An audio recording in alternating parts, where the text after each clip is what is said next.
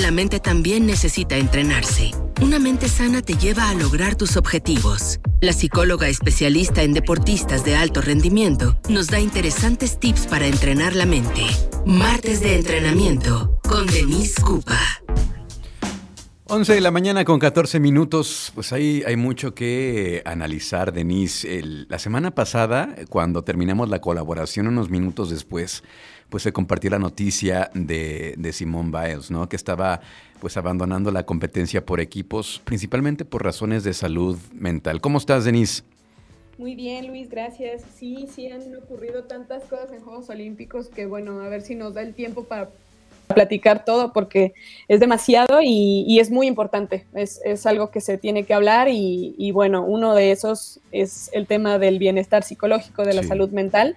Y bueno, esperemos que a partir de estos acontecimientos eh, se empiece a poner ya sobre la mesa ese tema que está un, tanto abandonado en no solo en el ámbito deportivo, en todos los ámbitos, pero bueno, esperemos que eso empiece a marcar un inicio. Y que cada vez es más, ¿no? El, estos temas de salud mental, de salud emocional y, y, es la primera, creo que es la primera vez que unos Juegos Olímpicos se vuelve uno de los temas centrales, ¿no? Primero lo vimos, lo vimos con, con Simone Biles, lo hemos visto en otras, eh, en otros, este, también en otros eh, ejemplos, este atleta que se puso a tejer porque dice que estaba muy estresado y que era la manera en cómo él eh, sacaba su estrés pero sí es algo que siempre retrata los Juegos Olímpicos, retrata la humanidad.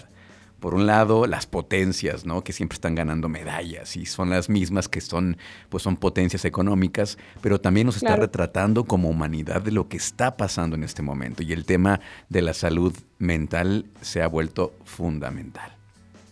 Sí, la sociedad deportivizada que menciona un autor que, que yo leo mucho, que lo que ocurre en la sociedad es reflejo de lo que ocurre en el deporte y viceversa. Sí, sí, sí. Y, hay una, relación muy estrecha. Creo que a raíz de la pandemia salió mucho, mucho a relucir el, tema y la necesidad de poner sobre la mesa a la salud eh, mental, al bienestar psicológico y, a este aspecto emocional que por lo general se tiende a abandonar. Ahora que llegan Juegos Olímpicos en medio de una pandemia, porque la pandemia todavía no acaba, en medio de una pandemia, vuelve a salir a tema y yo ayer lo comentaba en, una transmisión en vivo que hice, ¿no? Que eh, cada deportista afronta la situación de manera diferente, tiene diferentes circunstancias y no deberíamos pretender que todos actúen del mismo modo. ¿No se supone que eso habíamos aprendido con la pandemia, Luis?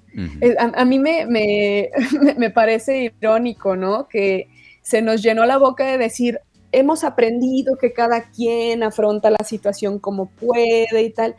Y de pronto llegamos a Juegos Olímpicos, ya se nos olvidó. Ya esperamos que todos los atletas afronten la presión de la misma manera, que todos vayan a ganar, que todos ganen la medalla, que empiezan a hacer una serie de comentarios, sobre todo la gente y también personas que trabajan en el deporte respaldan esas ideas y esos pensamientos, críticas que en lugar de aportar terminan prevaleciendo estas malas ideas, estas ideas erróneas que se tienen respecto al bienestar del atleta, respecto al bienestar de cualquier persona, que olvidamos que son seres humanos, que son personas comunes y corrientes con capacidades físicas impresionantes, sí, pero personas que también tienen un repertorio emocional, que también tienen enojo, sienten enojo, sienten nerviosismo, sienten ansiedad, sienten frustración, como nosotros, que el hecho de que los veamos en la televisión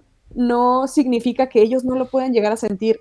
Y cuando alguien se pronuncia, en este, caso como Simone Biles, que es un, caso que se está hablando ahorita por el nivel de atleta de la que estamos hablando.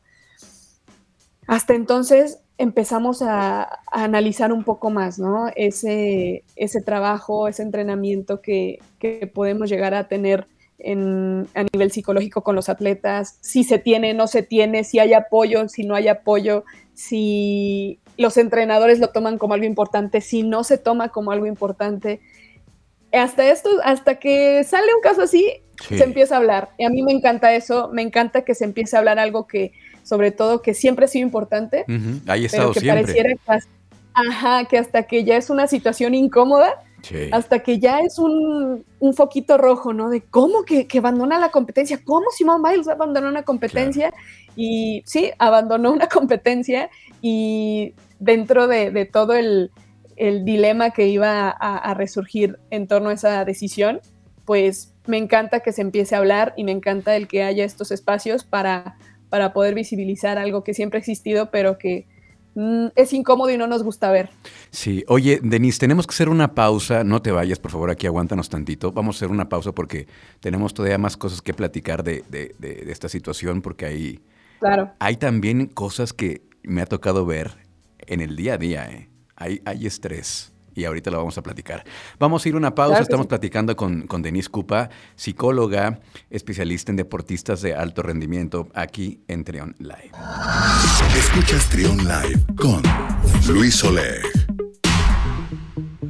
11 de la mañana con 24 minutos y estamos platicando como cada martes con Denise Cupa sobre estos temas de salud mental. Y ella que es especialista en deportistas de alto rendimiento pues nos está dando su punto de vista de estos ejemplos que se han suscitado en los Juegos Olímpicos de Tokio 2020 y platicábamos antes de ir a, a corte Denise de que sí efectivamente durante la pandemia mucha gente eh, presumía y decíamos en redes sociales que habíamos aprendido a estar solos, que habíamos aprendido a ser más empáticos, a ser más tolerantes.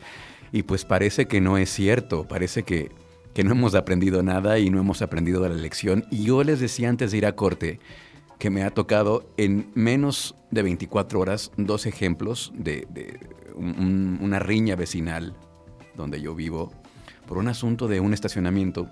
Eh, y esta persona de verdad muy explosiva, de manera muy violenta, reaccionando enojado.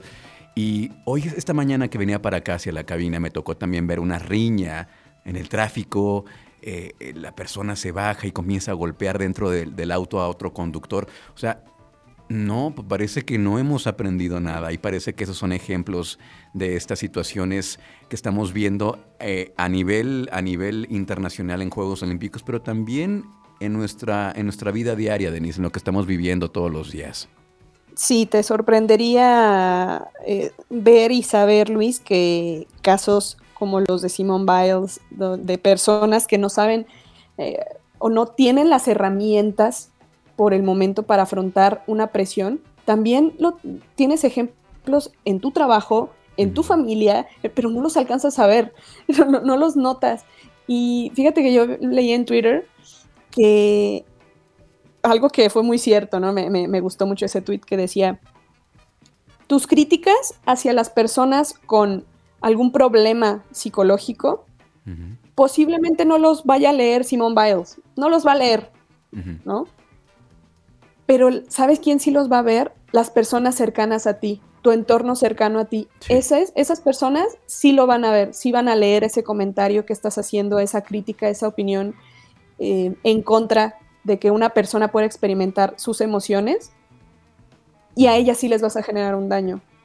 No, no, pensemos en lo que dices a Simone Biles. Checa la influencia que puedes llegar a tener en tu alrededor, en tu entorno inmediato, con las personas que son cercanas a ti y revisa, ¿no? Revisa qué, qué influencia puede estar llegando a tener ese tipo de comentarios tan, tan abruptos y tan tan rápidos que, se hacen, ¿no? Para criticar, en este caso, a un atleta internacional de que, bueno, no le debe nada a nadie. Exacto, no le debe nada a nadie, no tiene que quedar bien con el público, ¿no? Más que con ella misma, es su trabajo, ¿verdad? Claro. Y entonces, y ahí estamos, como decíamos, ahí estamos en el teléfono criticando con nuestra coca cero a un lado, exigiendo como si tuviéramos nosotros alguna autoridad sobre ella o sobre él. Eh, sobre los temas que están ocurriendo y de verdad hay que, hay que hacer un alto y hay que hacer un análisis de, propio y del entorno y cómo estamos expresándonos y que creo que todo se resume, Denise, en la falta de empatía, ¿no? Sí. La falta de empatía que tan importante es. Hay un severo problema, Luis, de, de empatía. Son... Olvidamos que, que cada persona es una circunstancia, que tú el hecho de que tú no puedas entender lo que otra persona siente, ojo, no significa que esa persona esté exagerando. Cuando le decimos que no es para tanto, invalidamos lo que esa situación representa para esa persona. Y antepones tu perspectiva sobre sus sentimientos. Es decir, estás minimizando sus emociones. ¿Y qué crees? Minimizar las emociones ajenas es otra forma de violencia. Entonces, a, pesar de no entender la situación de esa persona, deberíamos tener empatía y, no, y sobre todo comprender que no necesitas entender la situación ni necesitas pasar por eso para ser empáticos. La empatía no es preguntarte, ¿cómo me sentiría yo en esa situación? La empatía tiene que ver con entender cómo se siente esa persona en esa situación, aunque tú no lo estés atravesando. Y creo que eso no lo terminamos de entender. No todos tenemos los mismos recursos emocionales para sobrellevar una situación difícil. A unos nos cuesta más que a otros y está bien. No tenemos que sentir igual. Así como no te, no te tiene que gustar el mismo sabor de helado. así, así Luis. Y, si todos nos esforzamos un poco en practicar este, esta empatía todos los días, empezar a, intentar ponerlo en práctica, creo que sin duda podríamos mejorar un poco estas críticas, estos, estos ataques tan duros que recibe una persona por el simple hecho de pararse en unos Juegos Olímpicos y decir, no puedo. Es peligroso en este momento pararme ahí, hacer mi rutina. Puedo, o sea, creo que no se entiende el hecho de, a ver, no necesitas ser gimnasta, insisto, en el trabajo de empatía, en el proceso de empatía, que no necesitas ser gimnasta para entender o no tendrías que necesitar ser, gimnasta para entender que tienes que estar muy bien engranado en todas tus capacidades psicológicas, físicas, técnico-tácticas para poder hacer una ejecución así. Y que si no está así, si no hay un, un estado adecuado de donde se engranen estos factores, puede ser peligroso. O sea, y hay casos de gimnastas que tienen una caída, un accidente que representa un, gran peligro para ellas y, desenlaces muy desafortunados. Entonces, esa es la empatía, Luis. no necesitar estar ahí para entenderlo. Entenderlo por el simple hecho de saber que una persona es distinta a mí y que se vale ser distinto y que tiene sus emociones propias y las experimenta con los, con los recursos que tiene. Así debería ser. Pero bueno, hay mucho trabajo que hacer. Exacto, hay mucho trabajo que hacer y nos, nos toca también como sociedad, pues también ser más empáticos, tanto en lo particular, con nosotros mismos, como con el entorno donde vivimos. Y bueno, y para esto pues también está la psicología, podemos apoyarnos en ellos.